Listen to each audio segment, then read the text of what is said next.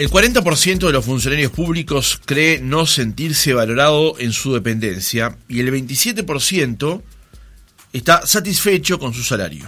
Estas condiciones surgen de una encuesta bajo un enfoque de censo que implementó la Oficina Nacional de Servicio Civil en conjunto con el Banco Mundial para Funcionarios Públicos. La misma perseguía, entre otros objetivos, comprender las actitudes y motivaciones de los funcionarios públicos en Uruguay, y analizar cómo las experiencias y percepciones sobre las prácticas de gestión humana en la administración pública impactan sobre los niveles de compromiso y motivación, entre otros. La encuesta fue dirigida a los empleados públicos de la Administración Central, ANCAP, ANTEL, OCE, UTE y el INAU y fue voluntaria, realizada entre el 18 de mayo y el 5 de junio. Los funcionarios públicos tienen altos niveles de satisfacción y esfuerzo, pero una parte significativa de ellos no se sienten valorados en su trabajo ni piensan que pueden desplegar todo su potencial, agrega otra parte del informe. Vamos a conocer detalles de este informe y qué esperar a partir del mismo. Recibimos en nuestra entrevista central a Conrado Ramos, director de la Oficina Nacional del Servicio Civil. Ramos, ¿cómo le va? Buenos días, gracias por atendernos. Buenos días, un placer estar con ustedes. Eh, Ramos, antes de ir a los detalles de, la encuesta, a cómo se realizó el trabajo y cuáles son los fines del mismo, es bueno recordarle a la audiencia qué es la Oficina Nacional del Servicio Civil. Es verdad eso, porque se la suele este, confundir con, la Oficina de Registro Civil. Claro. O, eh, es cierto que no son, no es una denominación muy, muy y el acrónimo muy amigable, ONSC, y entonces es, bastante difícil. En realidad, a ver, las oficinas de servicio civil se inventaron, eh, la primera se, estableció en, Inglaterra a mediados del siglo XIX y de alguna manera se, se crearon para poder evitar este, todo el sistema de politización de la administración pública, es decir, alguna oficina que guardara un poco por el mérito en la función pública, que no, no, no fuera un sistema de patronazgo partidario absoluto, es decir, que los funcionarios públicos cambiaran con cada gobierno, absolutamente, que hubiera un sistema de carrera, de ingreso meritocrático a través de concursos, de ascensos, pero que al mismo tiempo, al mismo tiempo, los funcionarios públicos este, desarrollaran una ética de respeto y obediencia a los objetivos del gobierno siempre que el gobierno haya sido legítimamente instaurado. Es decir, ni que se transforme una corporación este, burocrática que este, alimente su propio beneficio, ni tampoco un botín de los partidos políticos que se los cambian cada vez que asumen. Esa es una, más o menos Esa es una buena, muy buena consideración con respecto a cuando se discute el famoso tema de la inamovilidad de los funcionarios públicos. No responde, entre otras cosas, a la posibilidad de que el trabajador del Estado, al servidor público, que esa es su definición correcta, no, esté a, referéndum de quién es el que gana el poder político, ¿no? quién es el, el que conduce el poder ejecutivo tiene que obedecer al poder político, porque el poder político tiene la legitimidad, fue elegido para poder desarrollar su programa de gobierno, entonces tampoco puede transformarse en una tranca, pero tampoco tiene que ser un botín político del partido de gobierno. Bien, entonces es, la oficina de servicio civil tiene ese, ese péndulo, es el que el, el organismo, por lo general las oficinas de servicio civil, en los sistemas parlamentarios, este, no dependen directamente del primer ministro, sino que son, tienen aprobación, son designados por el Parlamento mismo. En los sistemas presidencialistas, donde es más dependiente del presidente, somos los directores del servicio civil dependientes del, presidente de la República. Pero lo, depende de cuál sea el vínculo este, entre el, los directores del servicio civil y el presidente, si se respeta o no más la autonomía técnica de un director del servicio.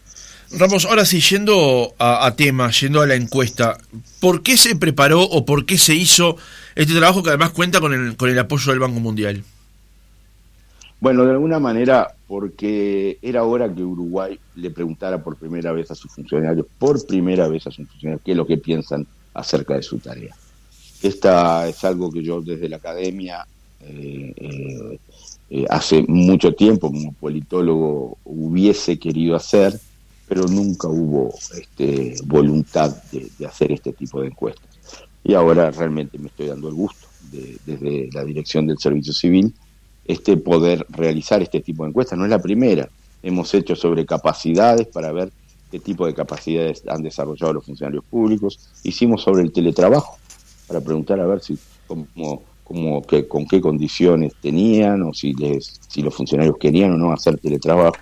Y ahora estamos haciendo esta de motivaciones que el Banco con apoyo del Banco Mundial, ya que el Banco Mundial tiene mucha experiencia y tiene una metodología muy, muy fina, muy bien desarrollada para, para hacer este tipo de encuestas. Pero la, la motivación es esa, preguntarle de primera mano a los funcionarios que, están pensando sobre sus condiciones de trabajo. Bien, aquí otra aclaración que es bien relevante, eh, Ramos. Eh, yo tuve la oportunidad de trabajar en un organismo hace, hace algunos años. Hay una discriminación, hay una separación, una diferencia entre lo que son las empresas públicas y los organismos del 220, digamos, porque hay funcionarios públicos que trabajan directamente en la estructura de la Administración Central y otros que responden a empresas públicas y servicios descentralizados, ¿no? Sí, exactamente. Por eso nosotros quisimos abarcar más allá de la Administración Central, que son los este, funcionarios que trabajan bajo la órbita de los ministerios, de la Administración Civil, ¿no? Porque dejamos afuera policía y militares porque tienen condiciones tienen cartas orgánicas particulares y condiciones de trabajo que nos hubiera producido, y son muchos, además, nos hubiera producido un sesgo muy fuerte en la, encuesta. Incorporamos un servicio del 220, este, el INAU, que tiene su propio estatuto, pero tiene condiciones de trabajo muy similares a la Administración Central, y incorporamos a las empresas públicas, que tienen sus propios estatutos este, tienen un sistema, cada uno sistemas de carrera, uno podría decir que capaz que tienen un poco más de estabilidad institucional que la propia administración central, pero de alguna manera consideramos que no estaba mal preguntarles porque son todos funcionarios que de alguna manera se diferencian por estatutos, pero comparten muchas, comparten muchas visiones. Muy bien, eh, Ramos, buenos días, Roxana Pérez, los saluda. Buenos días. Eh, ya metiéndonos de lleno un poco en, lo, en, los, en los datos que arroja esta, esta encuesta, la encuesta muestra un gran nivel de desmotivación con respecto a las posibilidades de ascensos. ¿Cómo se va a trabajar o cómo se está trabajando en este sentido? En, por lo menos en el ámbito de administración central, que es donde la Oficina de Servicio Civil más, más competencias tiene en cuanto a a INAU o, los organismos del 221, las empresas públicas, mm, em, o del 220 como Antel, pero que es empresa pública, nosotros tenemos más informes preceptivos, es decir, cuando se nos solicita el informe lo tenemos que brindar, pero no, no, no determinamos el sistema de carrera que tienen o el sistema de evaluación. No obstante, con ellos estamos, hemos armado una comunidad de práctica sobre de gestión humana donde intercambiamos experiencias, información con las empresas públicas y los organismos del 220. Esto no es un invento nuestro, ya lo había hecho la administración anterior con AGESIC para temas de tecnología de información y lo que hicimos es imitamos esto de las prácticas de gestión humana. Pero bueno, en el ámbito de la administración central lo que estamos haciendo, por este tema que tú decías de la desmotivación de los funcionarios, es trabajar sobre varios puntos, pero hay dos que son fundamentales, eh, o tres si quieres. Un sistema de evaluación que el 90% de los funcionarios nos dice que no, no es desmotivante, porque no, no, no, no, no, no, no da oportunidades de desarrollo profesional, no sirve de nada el sistema de evaluación. Este, un sistema de movilidad muy, muy estricto, muy inflexible, Tú sabes que tú desde, desde un ministerio no podés concursar a un puesto en, en el INAO o en una empresa pública y viceversa, no podés concursar en una empresa pública o en un organismo de los 20 o desde una empresa pública no podés concursar hacia un cargo de ascenso en otra empresa pública o desde un ministerio no podés concursar hacia otro ministerio. Por lo tanto, hay una inflexibilidad, la movilidad enorme y esto en parte se debe también a un sistema de inequidad salarial. Se puede hacer este, tareas muy similares y se cobra muy distinto en todos los lugares. Entonces, por eso es que estamos trabajando también en un nuevo estamos trabajando en un nuevo sistema de evaluación basado en competencias, estamos trabajando en un sistema de carrera que no solamente permita moverse a la gente de un lado al otro, de un inciso al otro, concursar desde un ministerio al otro, pero para eso hay que resolver el sistema salarial. Claro. Entonces, no, no es fácil en, lo que venimos trabajando, por eso es que todavía no lo hemos podido implementar, hace más de un año y medio que venimos estudiando, trabajando, redactando normas, y pues, anhelamos a poderlo implementar en la próxima revisión del cuentas. Bien, eh, Ramos, en la figura 3 hay unos datos que me llaman la atención. No, no quiero decir que se contraponga el uno con el otro, pero sí me llaman la atención. Por ejemplo, del 73 o 75% estiman que están satisfechos con su trabajo, pero el 32 al 25 plantean que quisieran dejar el organismo en los próximos dos años, el 26 al 18 ha, buscado otro trabajo en los últimos dos años, y el 28 al 24 ha buscado trabajo en el sector privado en los últimos dos años. Lo que sucede es que hay, hay este, cuando uno lo analiza por cortes, por sesgos, este, hay que no son la mayoría, pero que, los las están más capacitados y más jóvenes son los que están más insatisfechos. Porque son los que tienen mayores, menos paciencia y, más expectativas de poderse mover rápidamente, ¿no? Eh, es conocido este tema de los millennials, este que entran al Estado pero no están dispuestos a hacer una carrera de por vida en el mismo lugar y ser orgullosos de decir hace 50 años que soy funcionario ancapiano, como pasaba, ¿no? Por nuestros padres, abuelos o, muchos de nosotros inclusive. Pero hoy en día las generaciones jóvenes quieren agarrar nuevos desafíos este, y sienten que si se, eh, se estancan ahí viene la motivación por buscar otra cosa, aunque sea en el sector privado. Por otra parte, el tema de los salarios también. cuando uno mira la progresión salarial en el sector público, este, los que más satisfechos están son los que tienen menores, digamos, eh, competencias que les permita ser competitivos en el mercado. O sea, eh, destrezas que les permita ser competitivos en el mercado. Esos son los que están mejor, mejor pagados en el sector público. Aquellos que son más competitivos en el mercado, en el mercado eh, la progresión de una, de una persona, voy a poner un ejemplo, un ingeniero es de 1 a 5. Empieza ganando una cosa y puede llevar a terminar su, su vida laboral ganando cinco veces más. Lo mismo un médico, o etcétera, o un abogado eh, experto en litigio, o lo que sea y mientras que en el sector público, a lo sumo, la progresión salarial podrá duplicar su salario, pero no más allá de eso. Por salario base, ¿no? Después depende de que trabaje en determinados organismos y reciba determinadas compensaciones, ahí ya empieza a complicársela. Claro. Ahora, Ramos, y volviendo al, tema de los millennials, son los más jóvenes, digamos, es todo un desafío para la carrera administrativa eh, empezar a generarle a ver cuál es el término correcto, algunas tentaciones al funcionario para que no ingrese a la función pública y después se vaya. Está bien usado el término. Y, tenemos que, es, muy difícil porque eh, está todo muy... Hay un tema cultural, cultural en el Uruguay, no es fácil, no es fácil este, promover cambios. Nosotros ahora estamos en, haciendo un intercambio con el Servicio Civil Australiano. Y uno de los temas que ellos nos, más nos insisten es el tema de la movilidad.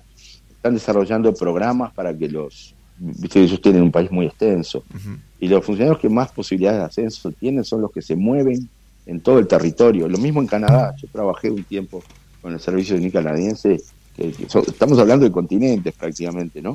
Y, donde más falta hace, allá van, este, este, atraen gente joven, y a la gente joven la, la, la mm, incentivan a moverse y que va a poder ascender más rápido. Eh, yo me acuerdo de hablar con la directora del Alto Servicio Civil canadiense, me decía, acá los que más tienen probabilidades de llegar al Alto Servicio Civil canadiense es la gente que agarró capacidades analíticas en distintas tareas y en distintos ámbitos territoriales de Canadá. Bueno, promover esto acá en Uruguay me, sacan corriendo mañana. Seguramente. Este, el, hay, que empezar a promover la movilidad. La movilidad entre empresas públicas, la movilidad entre... Pero para eso hay que empezar a resolver los temas salariales. Y los temas salariales son bien complejos de resolver. Nosotros estamos este, desarrollando una escala salarial que pague lo mismo. Eh, en primer lugar, que pague lo igual, lo, lo igual y distinto a lo distinto. ¿Qué quiero decir con esto? Que si yo soy liquidador de sueldos, debería ganar más o menos, sí. Eh, es cierto que las responsabilidades pueden ser distintas, pero entre un piso y un techo debería dar lo mismo que trabaje en el Ministerio de Turismo que el Ministerio de Transporte o el Ministerio de Industria. Claro. ¿no? Ahora, si yo voy, soy profesional, pero soy de una ocupación muy, muy requerida en el mercado, tecnologías de información, no debería entrar como A4, que es como se entra hoy en día en carrera para ser profesional, escalafón A, grado 4, entran todos igual, sea arquitecto, escribano, eh, tecnología de información. Por eso es que es tan difícil agarrar gente de tecnología de información. O le tengo que entrar como A4 y le, le invento una compensación grande para traerlo, y que no se me vaya, este, o lo contrato por afuera del Estado, como en AGESI, que son muchos, eh, Fundación Ricaldonio, PNUD. Claro. Ahora, si yo digo, el de tecnología de información no va a entrar ganando lo mismo que un arquitecto o un escribano, porque no, no, no, en el mercado se pagan distinto y si no me queda desierto. Bueno, es lo que estamos tratando de hacer. Valoramos las ocupaciones y según el valor que tenga la ocupación es de donde arranca salarialmente. Esta es la nueva escala salarial que estamos este, ahora diseñando para, para implementar el año que viene. Bien, Conrado, le consulto nuevamente porque una, una de las, uno de los datos que también arrojaba esta encuesta era eh, el tema de em, la demora en el proceso de ingreso al Estado. ¿Cómo, se está tratando de estandarizar el tiempo en lo que refiere a estos ingresos, ya que eh, parecen ser demasiado como extensos los procesos en los que se produce este ingreso al Estado? Es una lucha que estoy dando con, con apoyo de Nicolás Martinelli, asesor del presidente, y por suerte tenemos el respaldo del presidente para eso. Este, yo en un principio quise hacer un proyecto para visité a todos los organismos involucrados y no me dieron ni pelota, la verdad que no, no, no pude avanzar mucho, porque no es fácil, tenés que saber eh, por qué pasa el trámite 28 veces por este lugar y por este otro, y cada, cada burocracia, cada ámbito que tú le quieras sacar el control, sienten que, les estás sacando algo que hicieron toda la vida, pero ¿por qué lo controlás tres veces? Bueno, porque siempre te van a, te van a justificar de que, que tienen que hacerlo. Eh, eh, cuando un trámite va de una mesa de entrada a la otra, este, a veces no se hablan los sistemas eh, informáticos, APIA y HEX. Entonces queda perdido en la mesa de entrada de uno este, hasta que lo agarra el técnico. Después que lo agarra el técnico, puede ser que ese técnico esté de licencia, entonces pasa un mes el trámite ahí. Ese trámite pasa ahí, después lo agarra el técnico, ve que le falta una coma, le falta un documento y te lo echa para atrás de vuelta mesa de entrada de uno, mesa de entrada del otro. Bueno, todo este cuento que les estoy haciendo, que es kafkiano, así son los trámites en Uruguay Ahora, es una realidad de 1980, ¿no? Cuando estamos en 2021. Mm, anterior a ah, anterior. Es, una, realidad es una realidad como si no existieran las tecnologías de información y se hiciera todo a mano.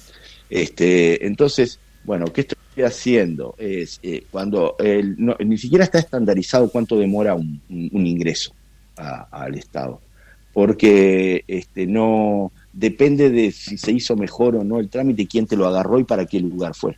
Puede demorar un año y medio, dos años, un año, ocho meses. Si lo pastoreaste muy bien, puede entrar cinco o seis meses y, tuviste mucha suerte. Depende, no está estandarizado. Entonces lo que estoy haciendo es trabajando sobre tres aspectos. En lo que se llama el, el, si, si, el, si el ingreso pasa por Uruguay Concursa, son los que revisa, los que gestiona servicio civil, que yo creo que no tiene que gestionar concursos, pero bueno, no se puede hacer del día a la mañana los cambios. Este, tiene un periodo de pre, es decir, que se prepara el, expediente y pasa por las distintas aprobaciones estoy tratando de eliminar pasos y digitalizarlos, que hoy en día son mesas de entrada que va para uno y otro. Eh, Contaduría General de Nación no tiene expediente electrónico, entonces hay que llevárselo manualmente, el expediente, y entonces así sucesivamente estamos tratando de digitalizar. Luego el segundo paso es cuando pasa realmente al sistema de concurso, que tú no tengas que llevar tu currículum al hombro y que yo te revise manualmente, no el tuyo, sino de 500 más que se presentaron y que lo puntúe de una manera, después recién vas a la segunda etapa, estoy tratando de digitalizar los currículums, como ocurre hoy con el Sistema Nacional de Investigadores. El CBUI, yo el CBUI mío en la Universidad de la República está digitalizado y lo actualizo yo mismo. Y por lo tanto, este, no tengo que, cuando me presento a un concurso, este, llevar todos los papelitos a mano. Hoy en día en el Estado tenés que llevar todos los papelitos a mano. Y después a la tercera parte, de, eh, que es una vez que seleccionamos, empiezan de vuelta todo el tramiterío de expedientes para ver si está el crédito, si, si, si está bien o no, lo firma. Tú sabes que el presidente de la República, para que entre un becario en presidencia, tiene que firmarlo dos veces el presidente de la República, no está delegado.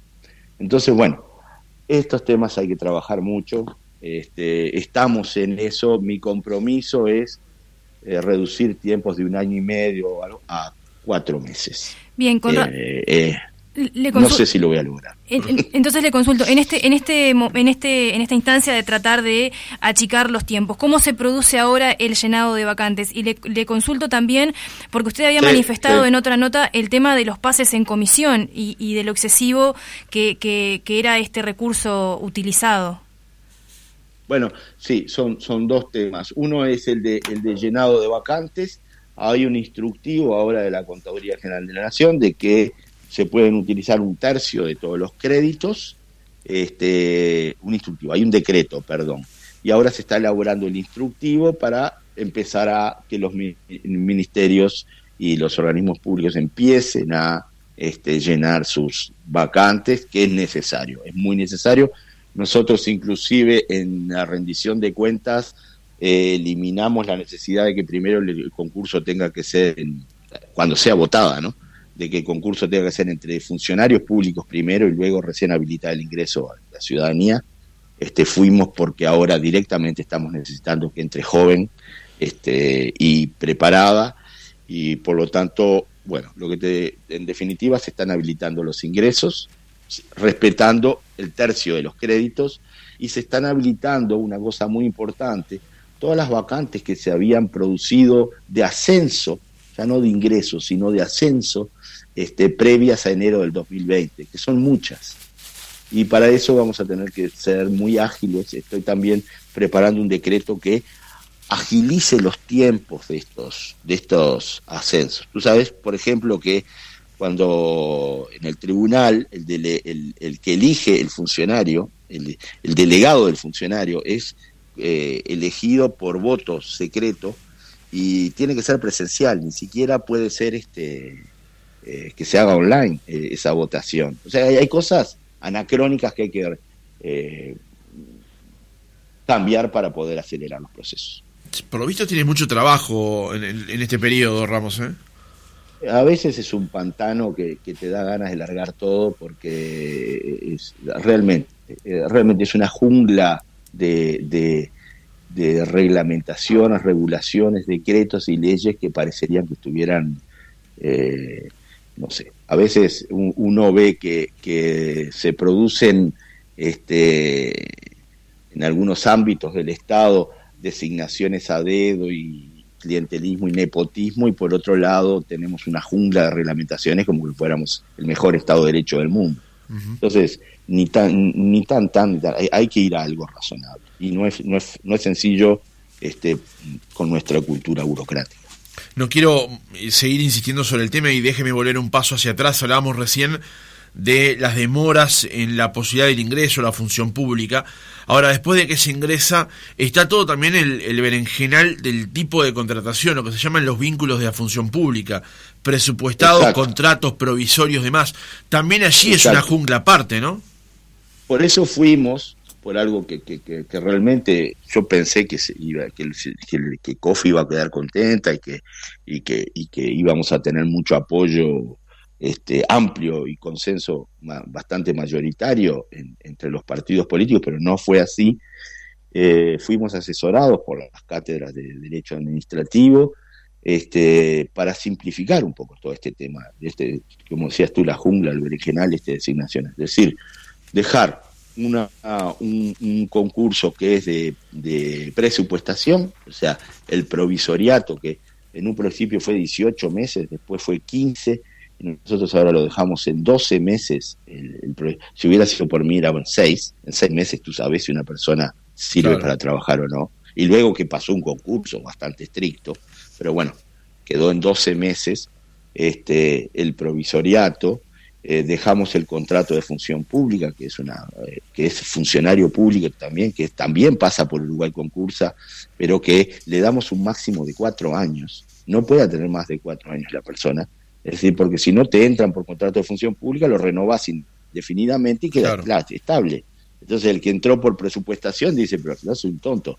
Porque, ¿qué era lo que pasaba con el contrato famoso de 2 más 2, el contrato de trabajo? 2 más 2 más 2 más 2, y pues quedaban para siempre. Este, entonces eso lo eliminamos, dijimos, no, acá es un máximo de cuatro años, después te tienen que volver a concursar y que son renovables automáticamente, cosa de no andar perdiendo tiempo y que la persona quede sin cobrar por trámites burocráticos después. Y el zafral, el, clásico zafral que se había este, que se había sustituido por un contrato laboral de derecho privado, y nosotros decimos, no, si, si es un, un zafral, por ejemplo, de GI, cuando se hace la zafra de inspecciones, representa la autoridad estatal, tiene que ser funcionario no puede ser un contrato de trabajo laboral. Entonces dejamos tres vínculos, el presupuestado, el contrato de función pública, si me quiero dar cierta flexibilidad, que sea un funcionario que, por ejemplo, hay una pandemia, necesito fiscalizadores en salud pública, contrato de esos fiscalizadores, pasa la pandemia, no les renuevo el contrato. Claro. Pero un máximo de cuatro años. Podría haber sido un máximo tres o dos, no, no es un tema. Y el zafral, necesito tener una zafra de, encuestadores del INE, de, inspecciones de la DGI y uso el Zafral que le pusimos un máximo de ocho meses porque nos dijeron que a veces en la DGI hasta necesitan esa zafra por seis, siete. Le pusimos un máximo de ocho meses. Esos son los tres vínculos jurídicos y no hay más. Después están los arrendamientos de servicio que no es funcionario público y que no están en subordinación con el Estado. Bien, eh, Ramos, ¿de qué se trata el diccionario de competencias en el que están trabajando? Bueno, eso es fundamental lo que tú preguntás es fundamental. Si, uno quiere evaluar hoy en día para que no sea dedo y evaluar a todo el mundo con la máxima calificación, tiene que hacer otra, empezar a hacer otra cosa, evaluar distinto. Entonces lo que hicimos, bueno, nosotros identificamos más de 100 ocupaciones para la nueva carrera. Gestores de políticas sociales, articulador de políticas sociales, que no es lo mismo que gestor de políticas sociales, liquidador de sueldos, este, diseñador de políticas energéticas. Te, estoy diciendo cosas que antes no existían, que se, ponía profesional A16 ingeniero y no sabías lo que hacía. Ahora es diseñador de políticas energéticas, dice, este, y, así 100 ocupaciones. Laboratorista, cada una de estas inspectores, inspector no es lo mismo el inspector de, del fiscalizador de salud pública que el inspector de condiciones laborales del Ministerio de Trabajo. Pero no es lo mismo ser inspector en condiciones laborales del Ministerio de Trabajo que laboratorista o liquidador de sueldos. Cada uno tiene competencias distintas, es decir, eh, habilidades para el trabajo que la persona tiene que desarrollar para poderla cumplir adecuadamente. Estas son las habilidades, competencias, que tienen comportamientos observables y que nosotros desarrollamos un diccionario de estas competencias. ¿Qué significa cada una de ellas? ¿Qué, ¿qué significa tener la competencia técnica para ser laboratorista en salud pública? ¿Qué significa tener la competencia técnica para ser un buen inspector? ¿O qué significa este, que ese inspector este, pueda tener un buen trabajo en equipo y trabaje adecuadamente con la gente que él inspecciona? Para eso hay que tener un diccionario de competencias para poder, de alguna forma, como te diría, medir los comportamientos observables y poder evaluar y que el supervisor se junte con esa persona y diga, una vez que tuvo una evaluación 360, es decir, que recogí este, las impresiones de todo el entorno de mi funcionario, me junto con él y desarrollo un plan de cómo cerrar las brechas de competencia. Esto ya existe en el Banco de Seguros del Estado y nosotros es lo que estamos tratando de implementar. Lo que sabemos que el sistema de evaluación que tenemos hoy en día, el 90% de los funcionarios nos dice que no le sirve para nada. Por lo tanto, nos estamos arriesgando a desarrollar este sistema de evaluación y para eso es fundamental el diccionario de competencias y que y capacitar a todos los supervisores de la administración central que es donde lo vamos a implementar y capacitar todo lo que podamos el agente de gestión humana para que utilicen ese diccionario de competencias a los fines de evaluar. No sé si se entendió, es medio... Sí, perfectamente. Eh, eh, no es fácil describir un, proceso que eh, yo mismo estoy aprendiendo sobre el mismo. Lo que sabemos es que ha dado resultados en otros lados, son las técnicas más modernas de evaluación.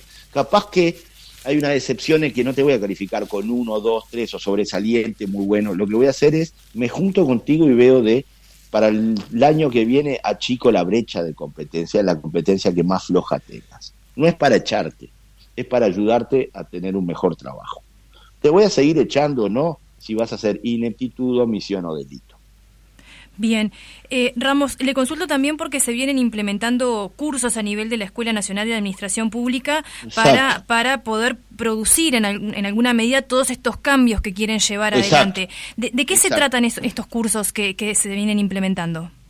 Es el cambio de paradigma que tenemos en la Escuela de Administración Pública. Antes se daban cursos este, diciendo, bueno, históricamente, ¿no? Bueno, yo supongo que eh, gestión humana se dan tales y tales cursos o me pide tal ministerio que le dé tal curso, tal otro ministerio me, me, pide que le dé tal otro curso. Nosotros lo que hicimos ahora es adaptamos los cursos, la grilla de cursos a los proyectos y a las transformaciones que queremos producir.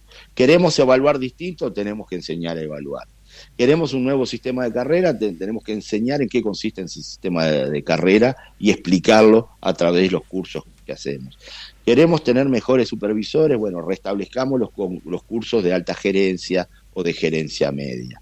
Queremos este, em, priorizar todo lo que es la parte legal, flexibilidad con garantías, bueno, entonces traigamos a los mejores especialistas de la Escuela de Posgrado de la UDELAR este, en eh, administración para profesionales y para administrativos, ¿no? Este, derecho administrativo para profesionales o para administrativos. Eh, hoy en día el funcionario se tiene que capacitar en habilidades digitales, tenemos que desarrollar el gobierno digital, nos asociamos con, con AGESIC y estamos enseñando habilidades digitales, las más simples, para qué se usa, cómo usar una intranet o cómo, cómo usar un Excel o cómo o, cómo se tiene que mover en las redes un funcionario público, cuáles son las precauciones que tiene que tener cuando está trabajando en lo público, hasta inteligencia artificial para juristas o para, para tomadores de decisiones. Esa es la, los componentes que están en la nueva grilla de servicio civil. Ramos, eh, creo que este reportaje ha sido muy esclarecedor con respecto al tema que cumple la Oficina Nacional del Servicio Civil y en particular al todo el, el andamiaje que tiene que ver con la contratación de funcionarios, sus capacidades y desempeños. No quiero arruinar este reportaje haciendo algunas preguntas básicas de las que siempre tenemos que hacer, pero bueno, es ineludible en este caso. ¿Cuántos funcionarios públicos tenemos en Uruguay? Pero más que en particular el número, la pregunta es, ¿son pocos? ¿Son muchos? ¿Son los necesarios? ¿Faltan en algunos lugares? ¿Sobran en otros? Hay muchas preguntas allí, pero por alguna de esas podemos comenzar. Sí, mira, hoy en día tenemos como eh, vínculos de funcionarios públicos casi 300 mil, 299 mil, 800, no, importa la, cifra, son casi 300 mil. El total de vínculos laborales, si uno mete lo que son no funcionarios públicos, son 309.500. O sea, tenés como 9.500, 9.600 que no son funcionarios públicos arrendamiento de servicios, otro tipo de, contrataciones que no son funcionarios públicos. Ahora, si son, ¿esto qué significa con, con, el 2019? En que tenemos unos más o menos 1.500 funcionarios menos y 1.700, 1.800 contratos menos. No es mucho, es poco, se mueve poco la aguja. Ahora, son muchos, son pocos. eso depende. Eh, eh, y, siempre lo he dicho históricamente y lo sostengo ahora. Eh, hay lugares donde faltan funcionarios. En, todos lugares, en todos lugares, uno si apretara, apretara, apretara, uno podría decir, bueno, hay perfiles de funcionarios que no los tendría por qué tener. Pero son más los perfiles de funcionarios que necesito, que no tengo, los que me estarían sobrando. Es decir, hay lugares, en todos lugares sobra y falta. En algunos lugares falta desesperadamente, pero desesperadamente, y en menos lo que sobra. Por ejemplo. En otros lugares te diría, y en servicios ganaderos, por ejemplo, el Ministerio de Ganadería, Agricultura y Pesca están necesitando. En la dinasia, ¿no? Todo tiene seguridad y control aéreo. Eh, realmente hay que eh, eh, hacer ingresar personas porque está en riesgo la seguridad este, aérea. Este, estuvo en riesgo todo el tema de la sanidad animal y todo el tema de las exportaciones del Uruguay. Uno te podría decir, este, como ejemplos, te lo tomo. Entonces lo que hay que hacer es un análisis muy, muy acertado en cada lugar. Una, para eso es que estamos haciendo ahora empezamos este mes a trabajar las reestructuras en los ministerios, este, haciendo un análisis de la planificación estratégica. Nos juntamos, OPP, Servicio Civil, el Ministerio de Economía y AGESIC, trabajamos en conjunto para determinar eh, esto mismo, las necesidades, los sobrantes y los faltantes al interior de cada maquinaria ministerial. Bien.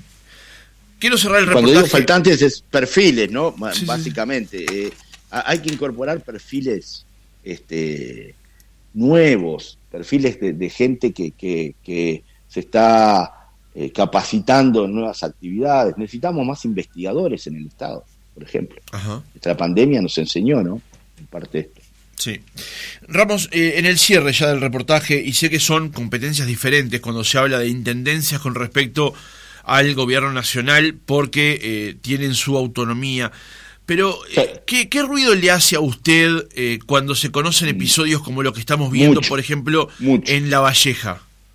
Muchísimo ruido, muchísimo ruido. Las prácticas de nepotismo deberían estar desterradas, deberían estar desterradas. Quizás debería tener, no sé, más competencias el servicio civil, eh, tendríamos que tener una JUTEP no con designaciones por cuotas políticas, sino con este, destacados este, personalidades en la materia en el, en el, en el país y que pongan este, el, veñas parlamentarias, pero acuerdos de consenso entre los partidos y no por cuota entre los partidos. De lo contrario, se deslegitima muchísimo. Y además tendría que haber un consenso de que se financian, de que eh, la JUTEP debería tener una cosa mucho más proactiva de capacitación, este, en evitar conflictos de interés. Estos típicamente son conflictos de interés y donde hasta uno históricamente siente a los intendentes defender el nepotismo.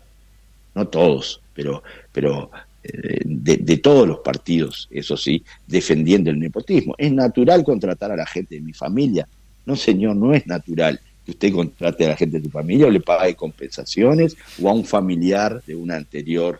Este, y además todo el sistema de, concursos y méritos es un territorio con, como, con déficit democrático y déficit de meritocracia. Conrado Ramos, director de la Oficina Nacional del Servicio Civil, muchas gracias por haber estado otra mañana con nosotros. No, muchísimas gracias a ustedes por el completo reportaje que dio la oportunidad de, más o menos de todas las cosas que estamos, este, quizás demasiado, uno, uno quiere abarcar todo, pero muchísimas gracias por la oportunidad. gracias a usted.